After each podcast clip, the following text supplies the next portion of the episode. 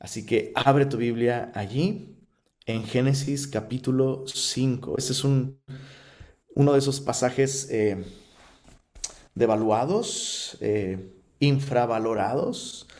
Eh, normalmente las genealogías y las listas de nombres, especialmente cuando estos son nombres antiguos, como que no nos emocionan mucho, ¿no? Y pensamos, pues bueno, ¿qué pudiera yo aprender de una lista de nombres?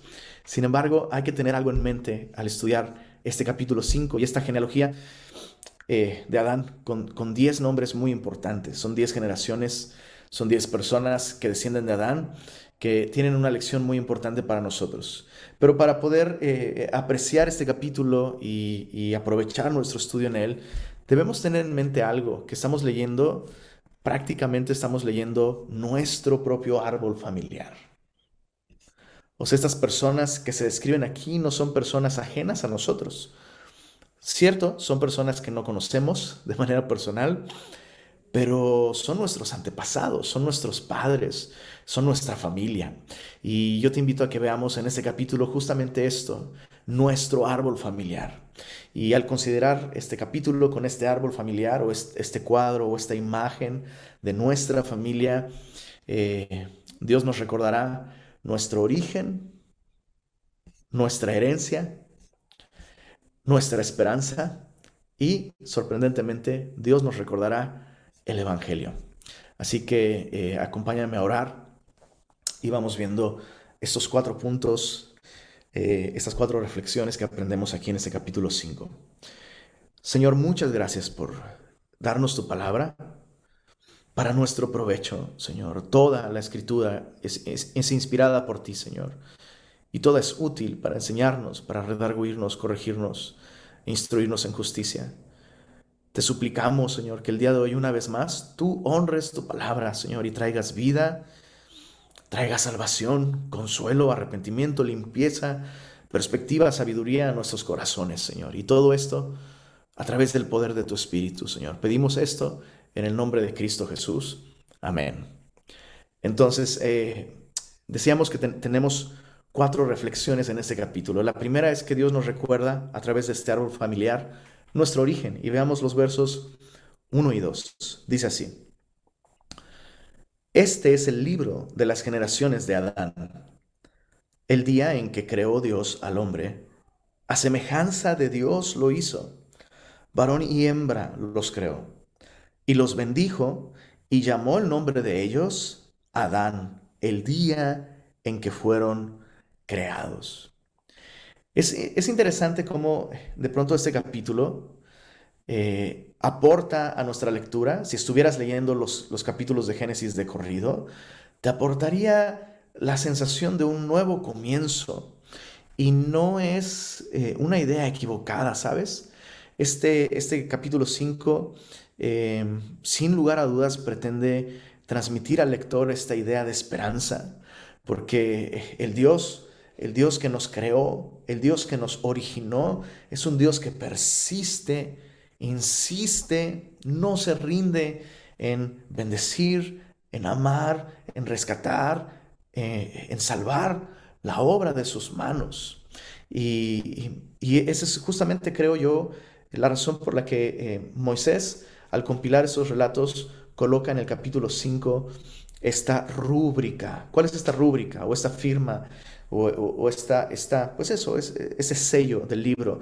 Este es el libro de las generaciones de Adán. Es como si eh, em, Moisés quisiera eh, recordarnos que aquel que es nuestro origen es un Dios de nuevos comienzos.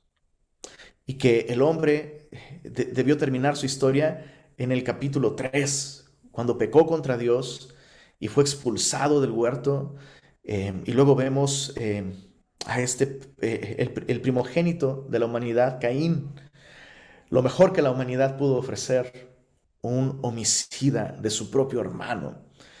Y esa debió ser, eh, insisto, eh, la triste historia de la humanidad, desamparada, abandonada a su propia suerte, abandonados para definir el bien y el mal en nuestros términos, lo cual trae como resultado el terrible efecto del capítulo 4. Pero en este libro eh, vemos en el capítulo 5 una vez más que Dios comienza una vez más a contar la historia, a reescribirla. Y vemos en estos versos 1 y 2, insisto, eh, la insistencia divina, ¿no? Eh, la persistencia divina de bendecir, su buena voluntad para bendecir al hombre que había creado. Dice que el día que creó Dios al hombre, a semejanza de Dios lo hizo, para y hembra los creó y los bendijo. Qué increíble encontrar, insisto, después del capítulo 3 y 4, eh, esta insistencia en, en la buena voluntad de Dios para bendecir. Él es nuestro origen y está dispuesto y es capaz, no importa cuál sea tu, historia el día de hoy, Dios es capaz de darte un nuevo comienzo porque en Él comenzó todo para nosotros. Él es nuestro creador, fuimos creados para Él y Él es capaz de hacer nuevas todas las cosas, de darnos nuevos comienzos. Eh, solo a manera de, de herramienta de estudio para quienes quieran profundizar en su estudio de Génesis, yo sé que tenemos perdón, muchos estudiantes ávidos de la Biblia en Semilla Monterrey. Y eh, una muy buena tarea, un buen ejercicio, es buscar todas las veces que Moisés dice, este es el libro de las generaciones. Lo vemos en el capítulo 2, verso 4, capítulo 5, verso 1, capítulo 6, verso 9, lo vemos en el capítulo 10, em, verso 1, y hay muchos otros más eh, a lo largo de Génesis, que es muy interesante, nos marca eso, nos marca un nuevo comienzo, por parte de Dios. Entonces, eh, vemos, vemos esto, vemos que Dios nos recuerda que Él nos creó para bendecirnos. No es la voluntad de Dios que el hombre termine en el capítulo 3 o en el capítulo 4 de Génesis, donde el hombre está desnudo, escondiéndose, temeroso, culpable, ¿no? Eh, o, o el capítulo 4, donde encuentra prosperidad, pero sin Dios, ¿no? Eh, y, todo es un desastre y, hay prosperidad económica, pero no hay vida realmente. Entonces eh, vemos, vemos esto, vemos que la Biblia nos recuerda nuestro origen, un Dios bueno, un Dios que nos regaló su imagen y su semejanza para poder tener una relación personal con Él. El hombre rompió esta relación al pecar, pero Dios insiste. Dios insiste en buscar al hombre y em, lo vemos en los versos 1 y 2, ¿no? Esta pequeña, este pequeño recordatorio. Em, tengo simplemente aquí un comentario en mis notas. Em, Dios, perdón, Dios persiste, Dios persiste en bendecir a su creación. El Dios que hizo todas las cosas con su palabra puede traer nuevos comienzos a nuestra vida, así como los trajo a la vida de Adán y de Eva en este capítulo. Un nuevo comienzo a través de la promesa de enviar a un Salvador. Este es el, propósito principal de este capítulo, mostrar que Dios sigue al pie de la palabra de su promesa, allá en Génesis 3, verso 15, de enviar a un rescatador nacido de mujer. Pero este rescatador no sería realmente el hijo de Adán, sino el hijo de Eva. Em, y tú y yo sabemos que eh, esto hace una referencia al nacimiento virginal de Jesús, em, siendo concebido por el poder del Espíritu Santo en el vientre de una joven judía. Jesús sería eh, el cumplimiento de esta, la promesa más importante eh, que Dios le ha hecho a la humanidad y Dios cumplió. Entonces vemos cómo en, en este capítulo Dios nos recuerda que Él nos creó para heredar bendición y que Él va a cumplir su promesa de enviar a un rescatador. Y por eso tenemos esta genealogía. Eh, sin embargo, vemos también en los versos 3 al verso 20, vemos eh, no solo nuestro origen, ya lo vimos, versos 1 y 2, un Dios bueno que insiste en bendecirnos, pero vemos nuestra herencia en los versos 3 al 20. Y cuando digo nuestra herencia, no me refiero a la herencia de Dios, sino la herencia de Adán, nuestro padre. Leamos, leamos esta sección, versos 3 al 20. Eh, si estás a punto de tener un hijo, aquí hay buenas ideas de nombres. Dice así, desde el verso 3.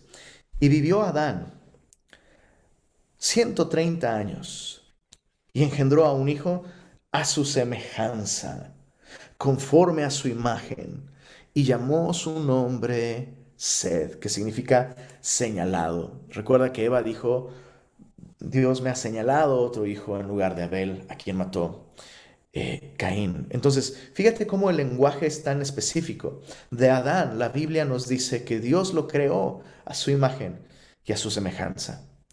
Pero de los hijos de Adán, de los descendientes de Adán, la Biblia dice que ellos fueron engendrados a imagen y a semejanza de Adán. Eso es, de vital importancia. Esta es una verdad esencial para comprender, escucha esto, no solo el Evangelio, sino la vida misma. ¿Cuál, es esta verdad tan importante que debemos comprender? Que todos nosotros heredamos la condición caída de Adán. Todos. Absolutamente todos los seres humanos que han nacido fuera del jardín han nacido separados de Dios, en enemistad con Dios, bajo la ira de Dios, bajo el justo juicio de Dios, porque todos hemos heredado esta condición caída de pecadores. Em, como alguien lo ha señalado muy bien, nosotros no somos pecadores porque pecamos. O sea, no es cuando yo cometo el primer pecado en mi vida que me vuelvo pecador. Más bien, peco porque soy pecador. Y eso es lo mismo contigo, con la persona que está a tu lado, con tu cónyuge, con tu hijo adolescente, con tu jefe de trabajo. Cada persona eh, que, vive en este, en este planeta nace heredando esta condición caída. Eh, el rey David lo, dijo de esta, de esta manera en el Salmo 51, verso 5. Dijo, he aquí en maldad he sido formado y en pecado me concibió mi madre. Lo voy a leer una vez más. Palabras de David, Salmo 51, verso 5. He aquí, en maldad he sido formado y en pecado me concibió mi madre. Entonces nacemos heredando una condición terrible. nacemos eh, todos heredando esta eh, naturaleza caída de Adán. Y entonces, eh, antes de leer esta lista, continuar con esta lista de nombres, tengo un par de reflexiones muy importantes para nosotros el día de hoy. La primera es que la salvación y la esperanza de salvación jamás se va a encontrar en el hombre. Nunca. No existe un solo ser humano, hijo de Adán, que realmente pueda traer remedio a nuestro problema más profundo, que en este caso es el pecado y estar separados de Dios. Y una vez más, em, si tú eres cristiano, si tú eres cristiano de verdad, no vas a asumir que tus hijos son salvos por ser tus hijos. Lo voy a repetir.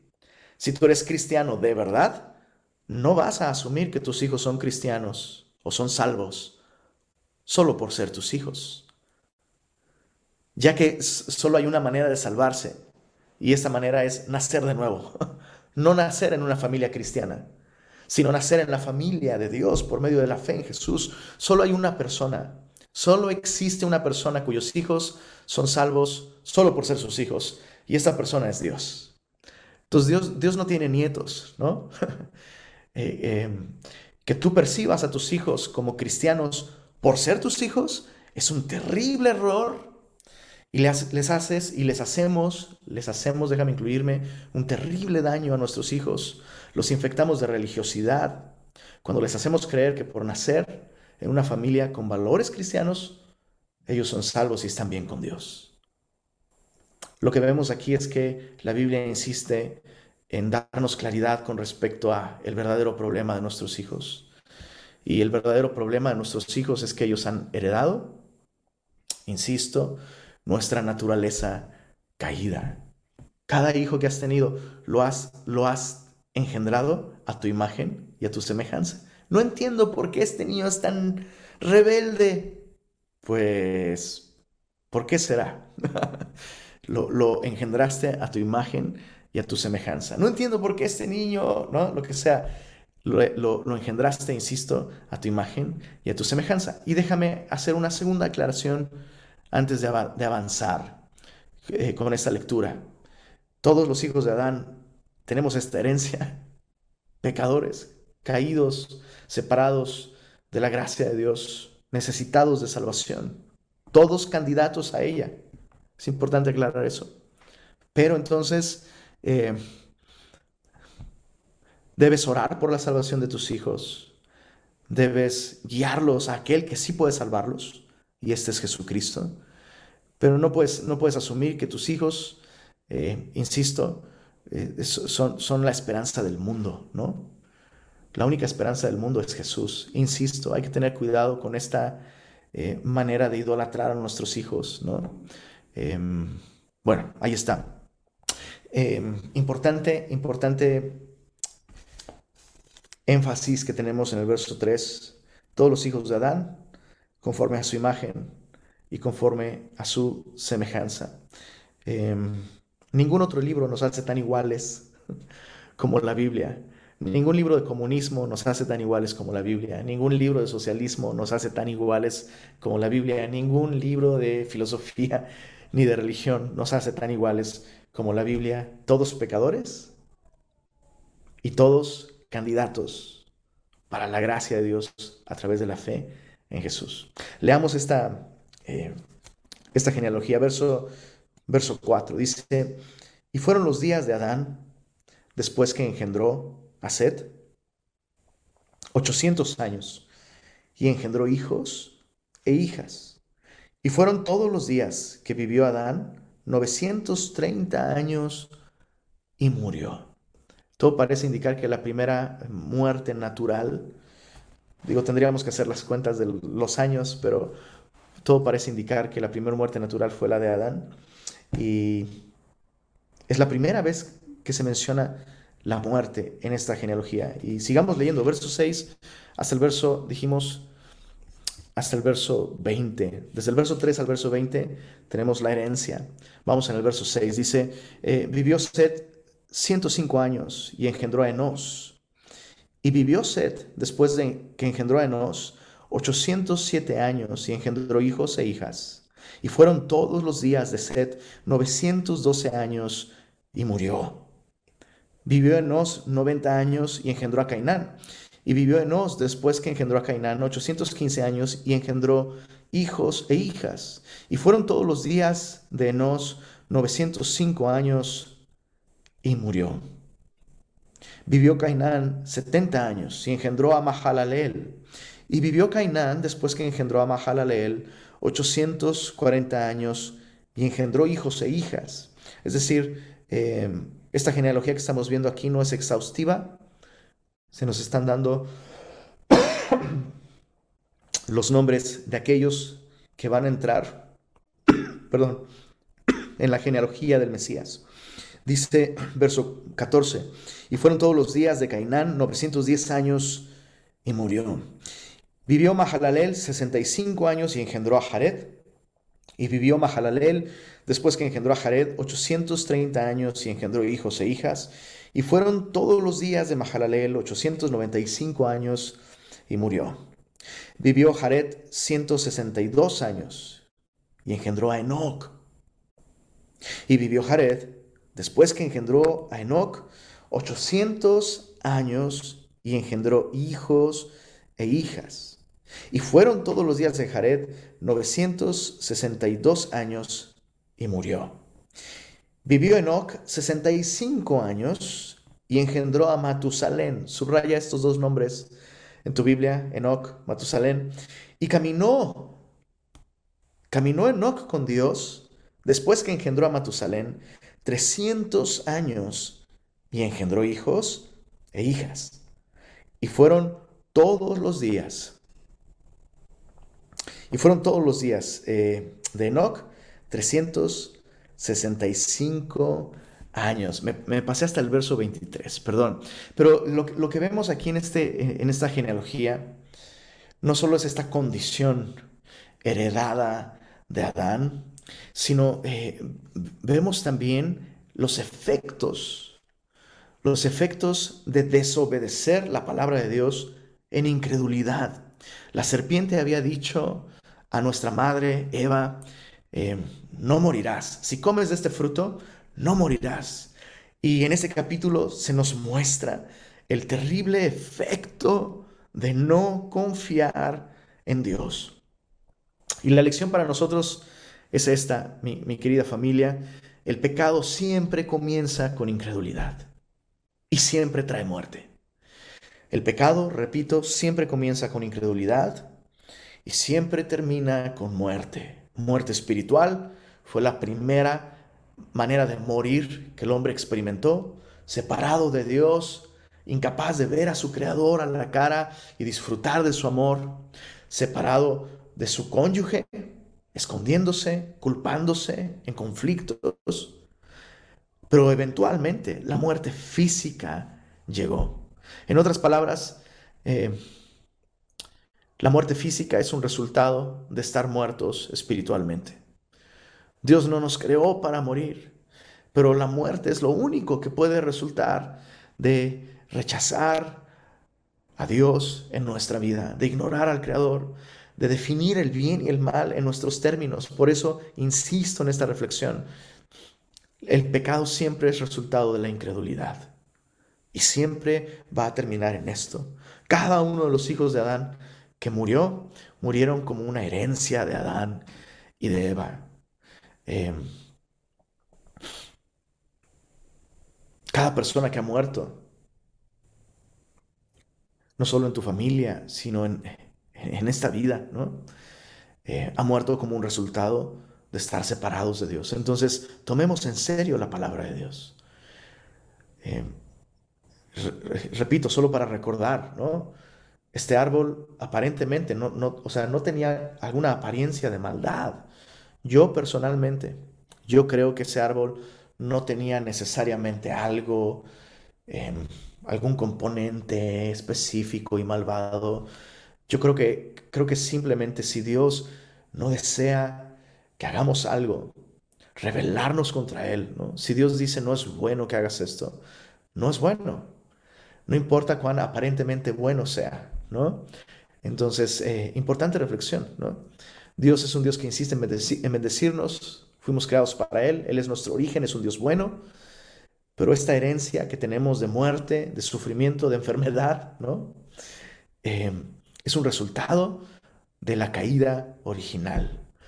Y nosotros seguimos perpetrando los efectos de la caída al escoger no creerle a Dios y hacer las cosas a nuestra manera. Es algo terrible. Es algo terrible. Entonces nosotros como semillosos, mis queridos semillosos, no obedecemos a Dios para que nos bendiga. Buscamos obedecer a Dios, aunque muchas veces fallamos y pecamos, y eso es una realidad. Pero la motivación principal para obedecer a Dios es en un acto de confianza, porque confiamos que lo que Él dice es verdad. Entonces, eh, el, pecado en nuestra vida siempre va a ser un resultado eh, de empezar a dudar su palabra. Por eso es que no debemos descuidar nuestros tiempos devocionales con Dios todos los días. Necesitamos esto. Necesitamos recordar eh, sus caminos, su plan para nosotros. Bueno, eh, hasta el verso 20, perdón, hasta el verso 20 tenemos esta herencia de muerte, perdón. Y eh, a, partir del verso 21 encontramos eh, un recordatorio de Dios acerca de dónde está nuestra esperanza. Mira esto, vamos a volver a leer desde el verso 21 que me adelanté hace un rato. Desde el verso 21 hasta el verso 27. Dice así, vivió Enoch 65 años y engendró a Matusalén. Y caminó Enoch con Dios después que engendró a Matusalén 300 años y engendró hijos e hijas. Y fueron todos los días de Enoch 365 años. Subraya otra vez, es la segunda vez que se menciona esto. Caminó pues Enoch con Dios y desapareció porque le llevó Dios. Y vivió Matusalén 187 años y engendró a Lamec. Y vivió Matusalén después que engendró a Lamec 782 años y engendró hijos e hijas. Fueron pues todos los días de Matusalén 969 eh, años y murió. Tenemos eh, ante nosotros una hermosa anomalía al patrón que Génesis está pintando ante nosotros. Recuerda, por favor, que este es, que este es parte del estilo narrativo de Génesis. Nos presenta un patrón para enfatizar una anomalía. ¿Recuerdas? Cuando Dios creó todas las cosas, las creó eh, con su palabra solamente. Y luego vino una anomalía. Dios creó una criatura del polvo, formándola, ensuciando sus manos con, el polvo de la tierra. Anomalía. Esta criatura debe ser especial. Hay algo especial ahí. De igual manera, al supervisar su creación, Dios va calificando todas las cosas como buenas. Esto es bueno, esto es bueno, esto es bueno. Y ese era el patrón. Hasta que, anomalía, no es bueno que el hombre esté solo. Y entonces el texto enfatiza algo especial que Dios está a punto de hacer. Y, de la misma manera, ahora al contarnos la historia de Adán, todos mueren, heredando la imagen de su padre, Adán. Todos murieron uno tras otro y murió y murió y murió y murió hasta que anomalía. La primera gran anomalía que tenemos aquí es por supuesto la anomalía de Enoch. Dice aquí la Biblia que Enoch caminó con Dios después de que engendró a Matusalén. Entonces estos dos personajes, Enoch y Matusalén, son muy importantes en esta sección. Algo, algo se produjo en el corazón de Enoch cuando tuvo a Matusalén, que comenzó a caminar con Dios.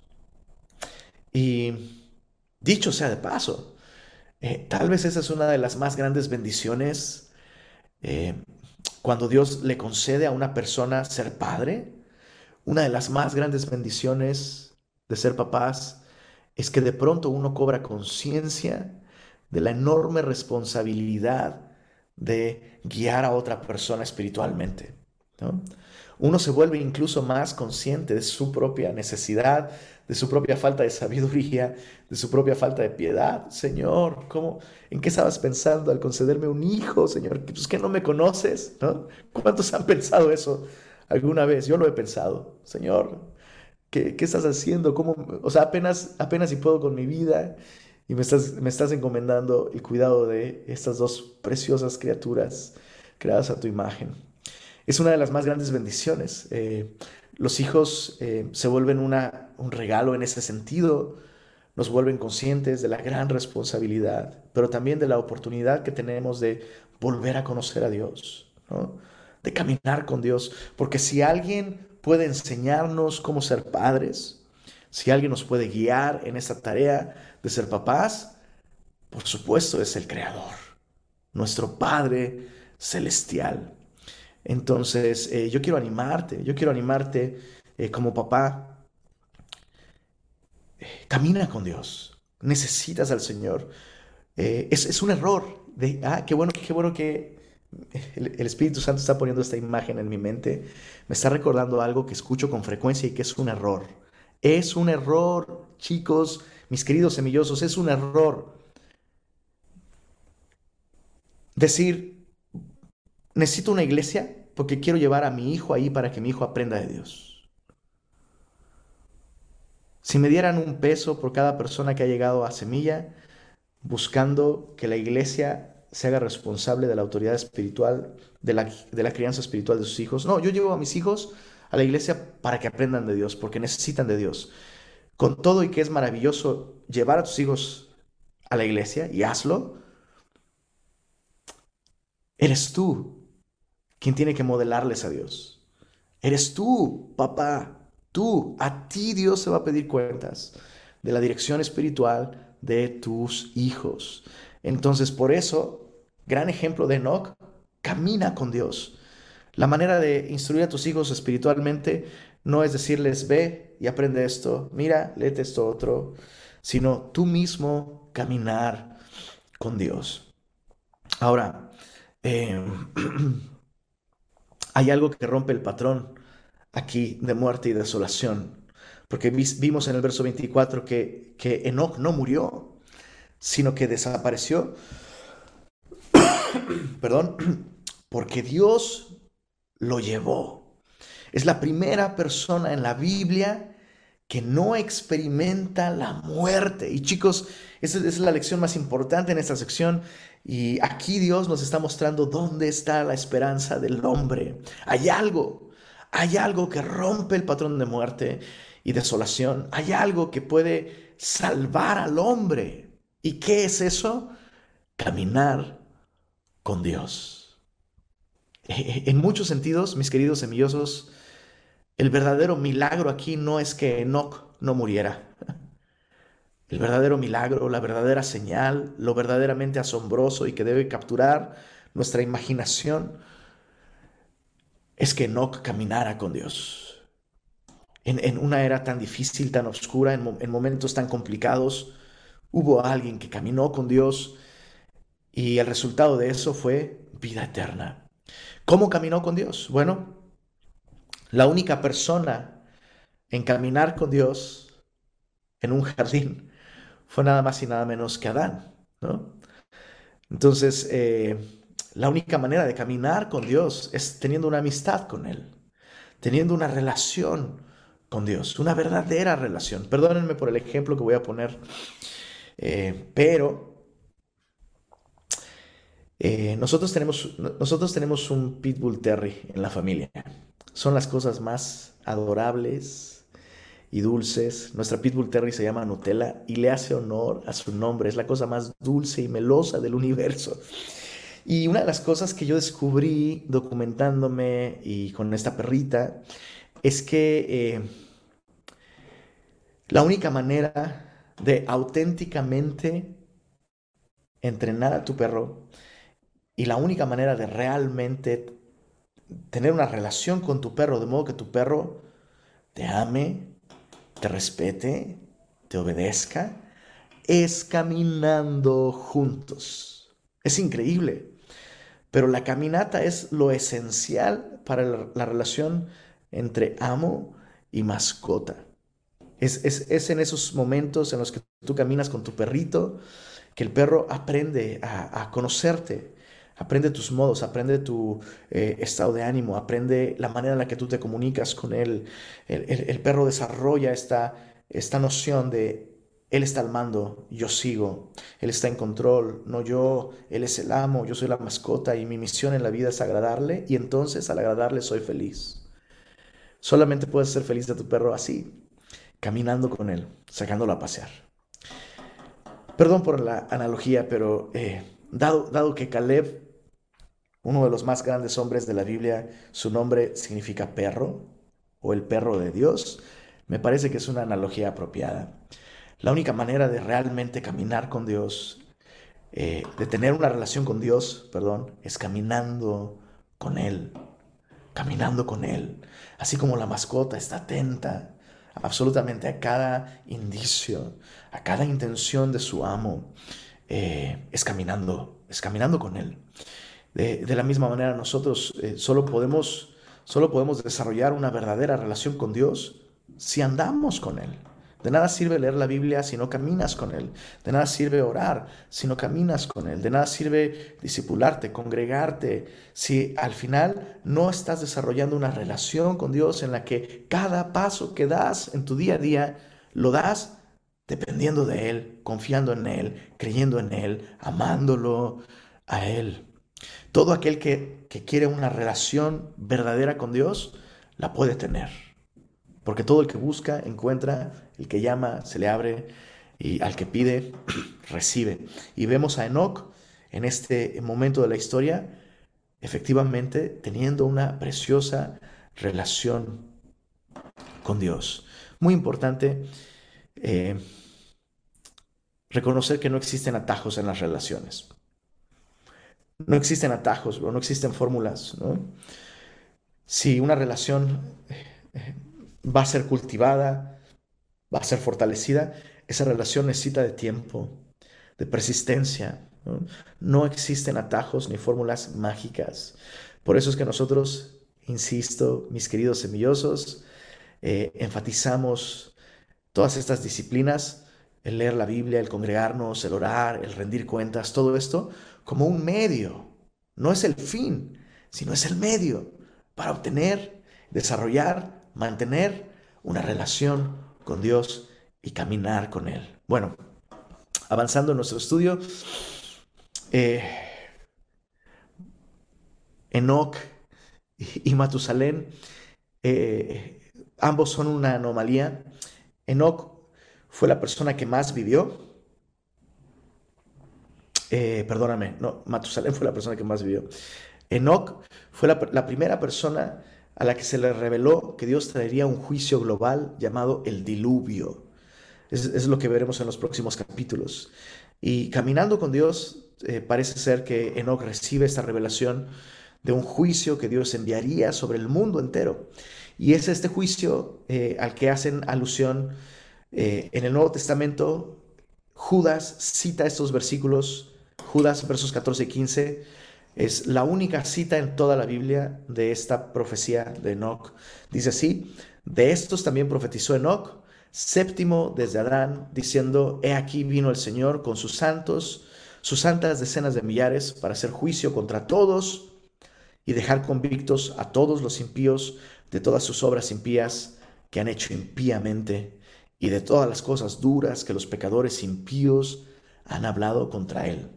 Entonces, eh, la escritura tiene a Enoch como un profeta séptimo desde Adán y recibe esta revelación de que va a venir un juicio, lo cual se vuelve increíble, porque entonces Noé no fue el único que advirtió al mundo de aquel entonces sobre el juicio venidero.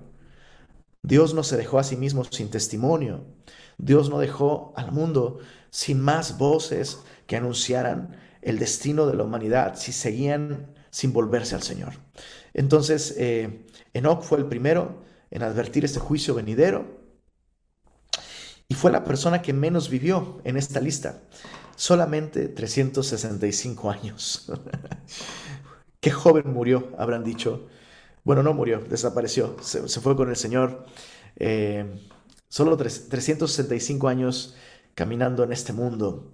Pero Matusalén, su hijo, Matusalén vivió 969 años y es la persona más longeva en la Biblia. Y hay algo importante ahí para nosotros. Eh, eh, el nombre Matusalén, Enoch le puso Matusalén a su hijo. Y su hijo también se volvió, también se volvió un testimonio del juicio que Dios traería. Matusalén significa muriendo traerá, o muriendo vendrá, o muriendo lo enviará. Y la idea es que cuando su hijo muriera, cuando Matusalén muriera, pues vendría este diluvio, este juicio universal donde todos los hombres morirían bajo el justo juicio de Dios. Y entonces uno se imagina a ese pobre Matusalén, ¿no? Todo mundo al tanto de su salud, pues o sea, le da una gripa a Matusalén y todos se ponen a orar, ¿no? Me imagino a Enoch negándole un chorro de cosas al pobre Matusalén. Papá, ¿puedo andar en patineta? No, te vas a romper algo. Bueno, eh, eh, más allá de lo cómico que pudiera ser imaginarnos cómo, cómo se preocupaban por Matusalén, ¿por qué este hombre es el hombre más longevo en la Biblia? Porque Dios envió a este hombre como un reloj de arena para darle tiempo a la humanidad de arrepentirse y volverse a Él. Entonces, eh, Matusalén tuvo una vida longeva porque larga es la misericordia y la paciencia de nuestro Dios. Dios no quiere la, muerte del impío. Dios no está ansioso, ansioso por eh, derramar juicio y condenación. La Biblia dice que Dios no toma placer en eso, sino en la misericordia. Y, y Matusalén, el hijo de Enoch, fue un testimonio de la prolongada misericordia y paciencia de Dios para con todos estos impíos que han hecho obras impíamente. Bueno, terminamos con los versos 28 al 32.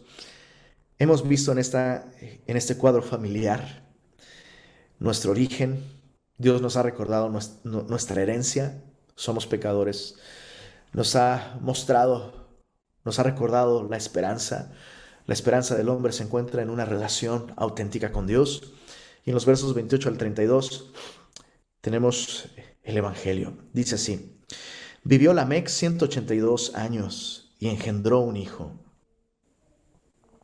Y llamó su nombre Noé, diciendo, Este nos aliviará de nuestras obras y del trabajo de nuestras manos a causa de la tierra que Jehová maldijo.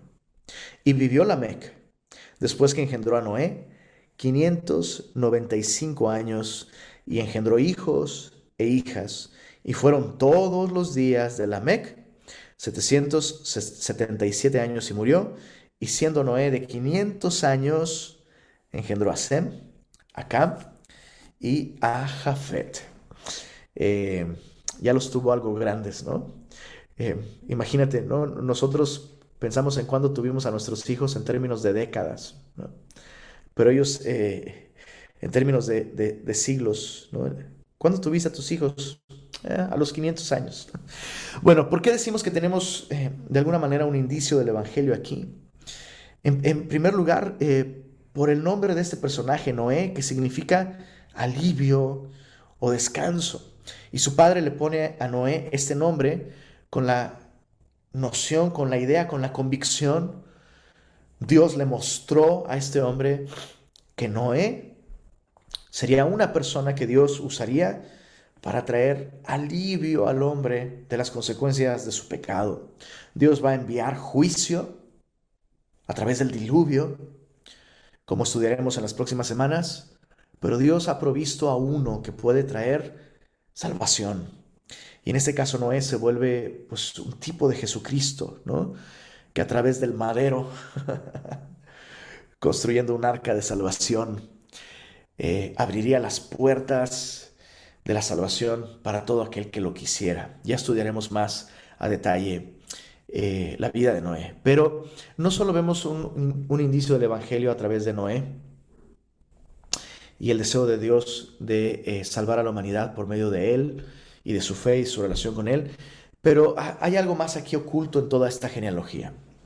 Vamos a revisar los nombres. Si tienes, eh, si tienes algo a la mano con lo que anotar, te recomiendo que anotes o puedes anotar en tu Biblia, puedes buscar los nombres y anotar su significado porque hay algo oculto aquí para todos nosotros. El primer nombre en esta genealogía, Adán, que significa hombre o humanidad. Es lo que significa Adán, hombre. Set significa señalado. Enos significa mortal o sujeto a muerte, sería algo más eh, adecuado. Cainán significa cansado o trabajado. Jared significa descenderá o siervo, según la raíz de la palabra que escojas, descenderá o siervo. Enoch significa consagrado. Me encanta consagrado. Eh, otro significado alterno de Enoch puede ser enseñando. La idea es la misma. Matusalén significa muriendo traerá. Lamec significa al miserable. Y Noé significa descanso. Muy bien, espero que hayas anotado todo, porque entonces leyendo estos nombres, de acuerdo a sus significados, obtenemos el siguiente mensaje. El hombre señalado, sujeto a muerte, cansado, trabajado.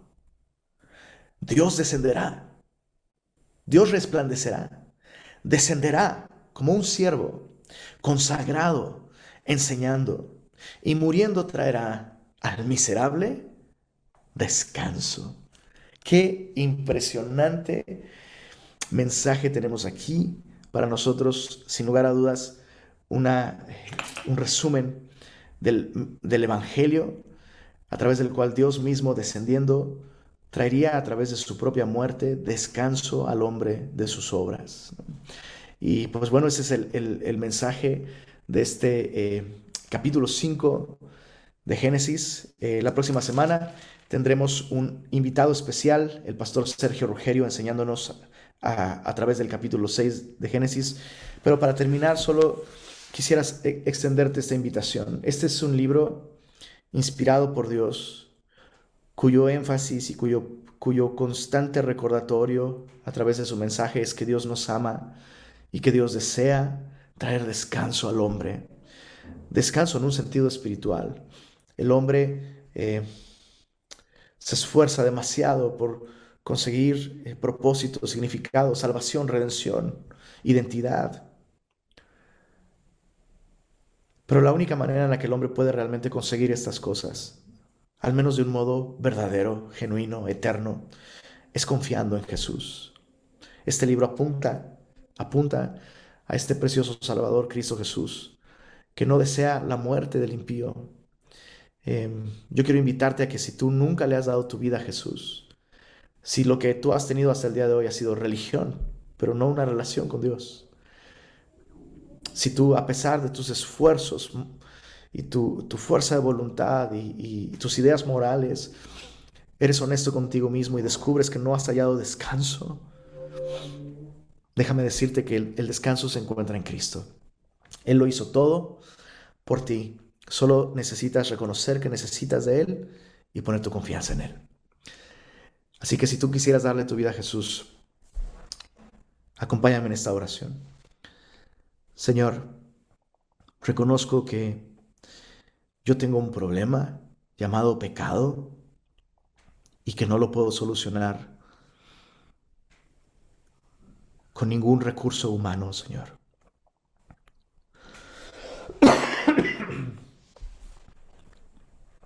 Pero hoy pongo mi confianza en aquel que tú diste para nuestra salvación. Señor Jesús, te recibo como mi Señor y como mi Salvador.